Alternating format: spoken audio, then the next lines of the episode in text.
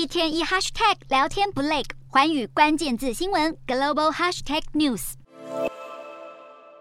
俄罗斯入侵乌克兰之后，经济受到严厉制裁，更遭到国际社会孤立，成为本届 G 团体尴尬的存在。尽管俄国总统普丁确定不会出席，改由外长拉夫罗夫代打，但还是有多国领袖表态不愿意跟俄国代表合影，传统的大合照环节破例取消。G20 峰会也凸显各国之间因为乌俄战争而加剧的分歧。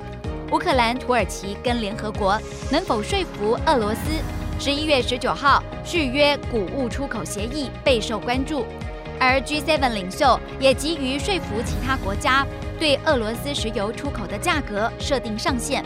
但部分国家受到粮食跟能源危机的冲击较大，不满美国等大国提供的支援不足，又要各国配合制裁俄罗斯，反映出世界正逐渐走向多极化，全球能源价格飙涨，以沙乌地阿拉伯为首的 OPEC Plus 却决定减产。打击美国拜登政府压低通膨的努力，使得美国跟沙国的关系降到冰点。白宫表示，拜登不打算在 G20 峰会期间跟沙国王储穆罕默德·沙尔曼会谈，两国之间的互动受到关注。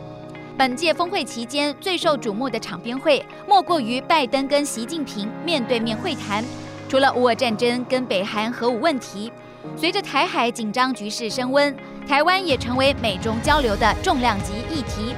今年的 G20 峰会出现许多新面孔：澳洲总理艾班尼斯、南韩总统尹锡悦、意大利总理梅洛尼、英国首相苏纳克以及德国总理肖兹，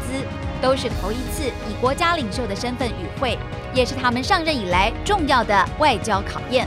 主办国印尼如何应对 G20 峰会这个后勤大考验，也备受关注。尽管印尼希望峰会落幕时，各国能发表联合公报，在粮食安全、气候变化等议题上取得进展，但目前实在很难想象各国如何针对纷乱的观点跟立场取得共识。